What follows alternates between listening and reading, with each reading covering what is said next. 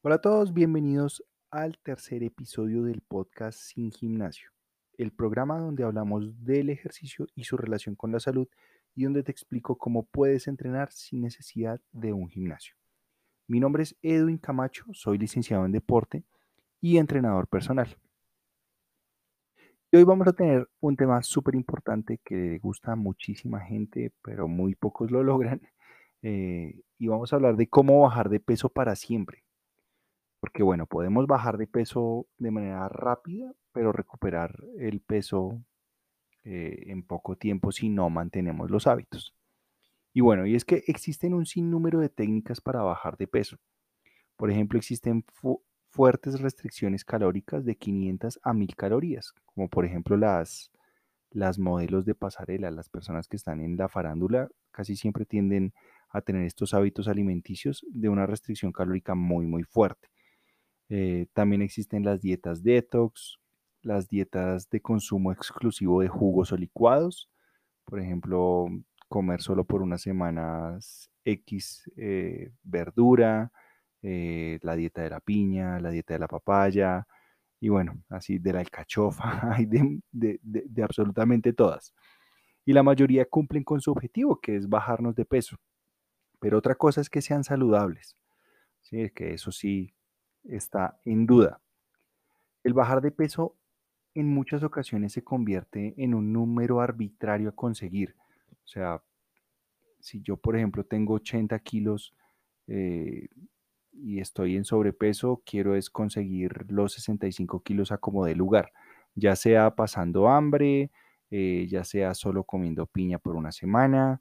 Eh, y bueno, pues podremos conseguir esa bajada de peso y estar felices con lo que dice la báscula, pero pues estamos poniendo en riesgo nuestra salud. Eh, acá hay un, hay un concepto muy importante que quiero que se lleven eh, a casa y es la composición corporal y es la relación de masa muscular y de tejido graso. Podemos nosotros pesar 50 kilos pero con problemas de pérdida muscular y alteración metabólica. O podemos no tener esos 50 kilos, en el caso de una mujer, por ejemplo, sino pesar unos 60 kilos, pero con una apariencia más atlética y con ventaja funcional. Y es lo que vamos a tocar más adelante en este episodio, de cómo no solo tenemos que centrarnos en un número específico en la báscula, sino intentar centrarnos en reducir el tejido graso y mantener o aumentar el tejido muscular. No siempre el, verse bien es pesar menos. Y ahora vamos a ver qué es lo que uno busca cuando uno quiere bajar de peso. Todos buscamos la reducción de tejido graso y mantener la masa muscular, que es lo que les venía comentando anteriormente. Por ello es que la frase y la etiqueta bajar de peso no está del todo clara y y, bueno, está un poco distorsionada en la población. Y es que nos centramos únicamente en lo que dice la báscula y no evaluamos el volumen, por ejemplo, del músculo, que es importantísimo. Eh, muchas veces en un proceso de entrenamiento logramos reducir el porcentaje de grasa y a la vez aumentar eh, ligeramente la, la, cantidad de masa muscular, lo que va a dar como resultado que la báscula casi no varíe o inclusive que, que llegue a subir, obviamente bajo algunos contextos. por ejemplo, un hombre que mide 1,70 eh, y tenga 72 kilos de peso total, podemos empezar a entrenar y al cabo de 2, 3 meses la báscula no cambia absolutamente nada. Puedes seguir en 72 kilos pero con menor porcentaje de grasa y mayor masa muscular. ¿Y qué va, qué va a dar como resultado esto? Pues que va a tener la cintura un poquito más, más estrecha, porque pues no hay tanto tejido eh, graso que pues ocupaba mucho más volumen, pero sí va a tener un poquito más de masa muscular en la espalda, en las piernas, pero va a dar como resultado que la báscula no cambie. Entonces, si nos centramos solo en lo que dice la báscula, en las básculas tradicionales obviamente existen algunas básculas que son por bioimpedancia, que sí analizan pues de manera indirecta eh, otras variables. No son netamente exactas, pero sí nos dan una idea, eh, a grosso modo, de, otras variables más allá del peso total. Eh, y bueno, como regla general, nosotros queremos reducir ese porcentaje de grasa a partir de un déficit calórico, o sea, gastar un poco más de calorías de las que consumimos. Entonces, acá también existe a veces alguna confusión que, que las personas dicen, no, pero tengo que generar un déficit calórico, quemar más, más, más calorías de las que consumo y si consumo 2000, 2000 yo no me alcanzo a, consumir en un, en un entrenamiento. Pero es que acá hay unas calorías, existen unas calorías que son para el metabolismo basal. Entonces, si nosotros tenemos un consumo calórico de 2000 calorías, nuestro cuerpo en el día consume 2000 calorías para mantenernos vivos, para la respiración, para la termogénesis, que vendría a ser el mantenimiento de la temperatura corporal, eh, para el latido del corazón. Para todas estas funciones requiere un gasto energético que viene determinado por el consumo de nuestra, de nuestra dieta. Y si nosotros adicional hacemos un entrenamiento, un entrenamiento ya sea de fuerza o cardiovascular que puede estar rondando a grosso modo en un gasto calórico entre unas 300 a 400, casi 500 calorías dependiendo de la intensidad, pues es allí donde vamos a empezar a generar ese déficit energético. Si nosotros consumíamos 2000 calorías y nuestro cuerpo gasta 2000, pues nos vamos a mantener. Pero si en el ejemplo que te acabo de dar consumimos 2000 calorías y gastamos 2500, 2300 eh, producto del entrenamiento, pues va a haber un déficit ¿sí? Consumimos 2.000 y gastamos 2.300.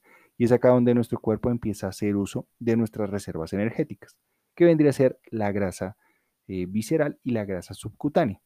Saca esa energía de allí para poder cumplir con las funciones vitales del día y es acá donde empezamos a reducir eh, grasa. Pero mucho ojo, siempre importante, que sea un déficit controlado, no un déficit de 500 calorías o 1000 calorías, así como, como lo estábamos viendo en un inicio con el ejemplo que les, que les di de, las, de las modelos y de las actrices, que muchas caen en eso, ya son muy delgadas y pues se ven delgadas, pero también su, salud está eh, muy comprometida.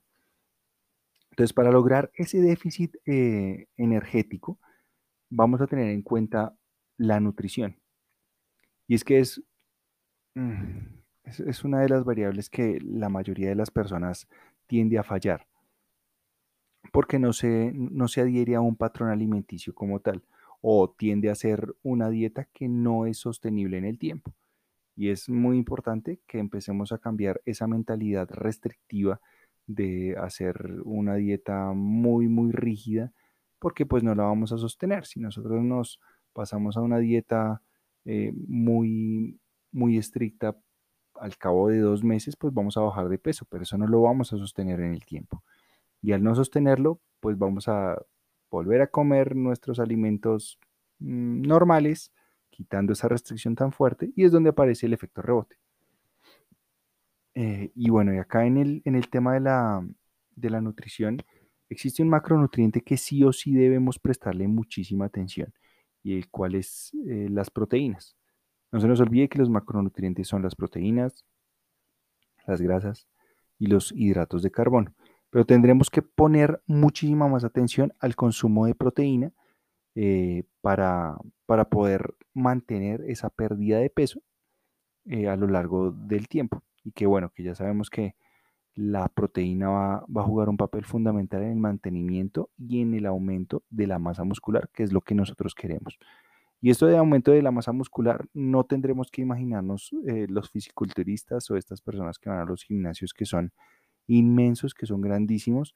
No, netamente es, un, es el mantenimiento de una masa muscular un poco más, más funcional, más atlética, no con volúmenes exagerados, porque también te digo que llegar a esos volúmenes no es tan fácil. Eh, entonces sí tenemos que sacarnos eso de la cabeza porque inclusive en algunos, algunos clientes que he tenido, les digo, bueno, tenemos que aumentar la masa muscular. Me dicen, uy, no, pero ¿cómo así? No, es que yo no quiero volverme así gigante, yo no quiero tener esa espalda así grandotota, esas piernas, a mí eso sí, esas piernas tan grandísimas, me, no, no me gustan, me parecen, me parecen ya muy exagerados, pero bueno, pues es desde el desconocimiento que, que se habla, porque llegar también a volúmenes muy grandes de hipertrofia, de ganancia de masa muscular, no son tan fáciles. Si requiere un, un, trabajo muy, muy fuerte en cuanto al entrenamiento, en cuanto a la nutrición, que no lo puede conseguir absolutamente todas las personas. Em, pues bueno, si se lo proponen, sí, claro, pero, pero no es tan fácil. Es lo que quiero que, que quede claro. Entonces, acá dentro de las proteínas, eh, estas están constituidas por aminoácidos, los cuales tenemos que son nueve esenciales. Los que, los que se traduce que el cuerpo puede, esto, esto se traduce en que el cuerpo no los puede fabricar por sí solos, los tenemos que adquirir a través de la dieta. Y el consumo de proteínas los tendremos que ubicar desde 0,8 a 2 gramos por kilogramo de peso al día. Miremos ese rango tan amplio que, que tenemos. De 0,8, que es lo mínimo, pero recordemos que mínimo no es lo óptimo, a 2 gramos por kilogramo de peso.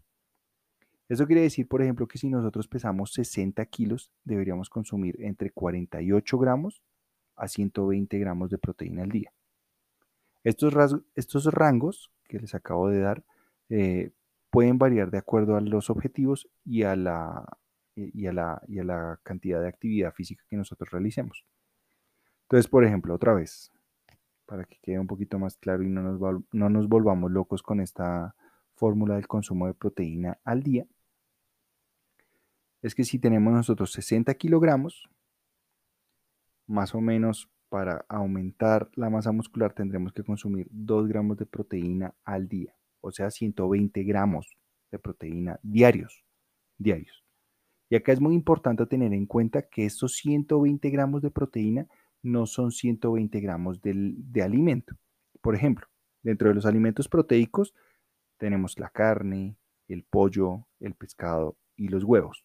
Eso no quiere decir que tengo que comerme 120 gramos de carne, de pollo o de pescado y ya con eso ya tengo mis 120 gramos de, de proteína. Y es que, por ejemplo, 100 gramos de carne tienen aproximadamente 25 gramos de proteína. ¿Y cómo así? ¿Y el resto qué es? El resto es agua, es vitamina, es minerales. Un huevo de 50 gramos contiene 6 gramos de proteína. O sea que tendremos que hacer el cálculo que en, las carnes netamente, con lo que se vendría a ser el pollo, el pescado eh, y la carne, de esos 100 gramos de carne, tendremos más o menos entre 25 a 30 gramos de proteína. Es muy importante tener en cuenta eso eh, para que podamos hacer como el cálculo a grosso modo. Nos sirve mucho más si nosotros somos un poco más juiciosos y podemos pesar eh, la alimentación, la comida, pero no para que lo hagamos siempre, para siempre y estar pesando a donde nosotros vayamos cuánto me estoy comiendo, sino como para nosotros tener una idea global de cuánto, de cuánta proteína nos estamos consumiendo. Con ello ya más adelante si nosotros vamos a un restaurante, uno dice, uy, sí, más o menos acá al ojo ahí, ahí tengo unos 150 gramos de, pollo, que vendrían a ser equivalentes a unos 45 gramos de proteína. ¿sí? Es como, es un ejercicio que, yo siempre recomiendo que no se haga eh, para toda la vida, sino para poder uno tener una orientación de, de los macronutrientes que uno está consumiendo. Entonces, por ello, por ello llegar a los requerimientos es relativamente pues complejo, ¿no? Algunas personas solo desayunan un huevo y con un huevo solo tenemos 6 gramos de proteína. Y si pesa 60 kilos y necesita 120, pues todavía falta, ¿no? Y es eh, casi siempre la mayoría de la, de la población tiene un, déficit de, de, consumo proteico importante. Pero bueno, no, no, es, no, es imposible llegar a, la, proteína. Solo basta con tener un consumo generoso en todas las comidas a lo largo del día. En el desayuno, en el almuerzo y en la cena. siempre priorizar las fuentes proteicas para, ¿para qué? Para mantener la masa muscular y esto también nos va a ayudar a, a sentirnos más saciados, a sentirnos más llenos. Si nosotros nos sentimos más saciaditos, más llenos, pues vamos a tener menor sensación de hambre que nos va a llevar a consumir otro tipo de cosas. ¿sí? Casi siempre las personas pues les da hambre y resultan terminando en los ultraprocesados, en el pan, en las galletas, en las hamburguesas y pues el contenido proteico de la mayoría, no de todas, pues es muy poco. Entonces, como no nos sentimos llenos, pues resultamos comiendo más de esas 2.000 calorías, por ejemplo, y va a ser, no vamos a, encontrar este déficit calórico, sino vamos a tener es un mayor, un, un superávit calórico que nos va a hacer aumentar de grasa. Entonces, pues tradicionalmente nuestras dietas eh, acá en Latinoamérica se han caracterizado por un alto consumo en hidratos de carbono, como el arroz, como la papa, la pasta, la yuca, el plátano, bebidas azucaradas. Y es, y es completamente normal. Yo recuerdo también desde mi infancia que, que más del plato de la comida, del plato de la cena, del almuerzo, más de la mitad era hidrato de carbono. Y lastimosamente eso no es suficiente para, para generar masa muscular, interfiere en la quema de grasa y pues nosotros deberíamos reducir un poquito el consumo de ese hidrato de carbono eh, y aumentar un poquito el, consumo de proteína. Otra de las variables importantes es el entrenamiento. Eh, y es que, bueno, en el entrenamiento tendremos que focalizarlo mucho más es al, a, los ejercicios de fuerza. En los años 90 se popularizó bastante el trabajo cardiovascular, ¿sí? acciones como el correr, como los aeróbicos, estas sesiones grupales tipo zumba, eh, el ciclismo, que si bien son actividades eh, buenísimas, son muy buenas para estimular todo nuestro sistema cardiopulmonar, eh, no, no, no son lo óptimo para uno cogerlas de, de, actividades regulares. ¿sí? Tendríamos que combinarlas con ejercicios de fuerza. ¿Para qué? Para poder mantener este, esta masa muscular y que esta masa muscular se encargue de generar ese déficit energético, porque cada vez que nosotros tenemos más masa muscular, nuestro cuerpo quema más calorías en reposo. Pues no muchas más como se creen, pero sí contribuye. Por ejemplo, los trabajos de fuerza eh, ponen a profundidad, ponen a, ponen en trabajo todas nuestras fibras musculares, haciendo que crezcan de manera progresiva. Eso es, eso es lo que se le conoce como la hipertrofia. Y el tener un, un músculo, tener mayor músculo va a dar como resultado un mayor gasto energético y que puede ayudarnos en enfermedades crónicas no transmisibles como la diabetes o la hipertensión. O sea que esto quiere decir que el ejercicio cardiovascular no sirve para nada. No, pues claro que sirve, obviamente. Sirve muchísimo. Pero que dentro de nuestra planificación tendremos que combinarlas. Hacer el eh, entrenamiento recurrente, que es lo que se llama entrenamientos de fuerza y entrenamientos cardiovasculares. Y bueno, y acá está la pregunta del millón. ¿Y cómo entrenamos fuerza? Y bueno, es que nuestro cuerpo, eh, nuestros músculos responden a unas variables muy importantes a la hora de construir masa muscular. Una es la tensión mecánica, y esta es la tensión que soportan las fibras musculares para vencer una resistencia. Y otra de las variables importantes es el estrés metabólico, y que es la acumulación de metabolitos, un estrés a nivel celular que se acumula como resultado del entrenamiento de fuerza. Y estas condiciones se cumplen con ejercicios que sean desafiantes, que sean, que sean exigentes, como levantar pesas en un gimnasio o con movimientos que involucren el peso corporal. Y en, esta última, que serían los ejercicios con el peso corporal, es importante saber cómo las progresiones, porque después de cierto tiempo realizando sentadillas, como, eh, eh, sentadillas sin peso, flexiones dominadas, pues nuestro cuerpo se va adaptando y no va a tener el estímulo necesario. Es por ello que tendremos que estar cada vez intentando hacer ejercicios más demandantes para que nuestros músculos estén siendo retados para que pueda darse este proceso de hipertrofia. Y bueno, y acá en el, en el apartado del entrenamiento con el peso corporal, que es eh, lo, que, lo que nosotros trabajamos acá en, el, eh, en, los programas de entrenamiento de Workout, y, que bueno, que es también uno de los eslogan acá de, nuestro programa de podcast, que es sin gimnasio, eh, tiene una ventaja enorme, puesto que se puede hacer en cualquier lugar. Te da la posibilidad de hacerlo en la habitación, en la sala, en el parque, cuando estás de viaje, sin estar sujeto a un espacio en específico. Muchas personas eh, que están inscritas a gimnasios, cuando se van de viaje o cuando no tienen acceso al gimnasio por X o Y razón, pues ven truncado su entrenamiento. Cuando nosotros basamos el entrenamiento en el peso corporal, lo que se conoce como calistenia, pues no tendremos ninguna limitación de hacerlo a donde vayamos, ya sea de viaje, en la casa, en el parque, eh, cuando hay barras, un parque infantil, cuando tenemos acceso a anillas, podemos estar entrenando sin limitantes de máquinas, ni de pesos, ni de absolutamente nada. Si nosotros nos mudamos eh, de residencia y el gimnasio no lo tenemos tan cerquita, pues podemos hacer uso de la calistenia para poder entrenar todos nuestros músculos. Y bueno, de esta manera, acá ya damos finalizado este episodio que creo que ya ha sido el, más largo hasta el momento y es eh, para que nos demos cuenta cuáles son las variables importantes para nosotros poder bajar de peso.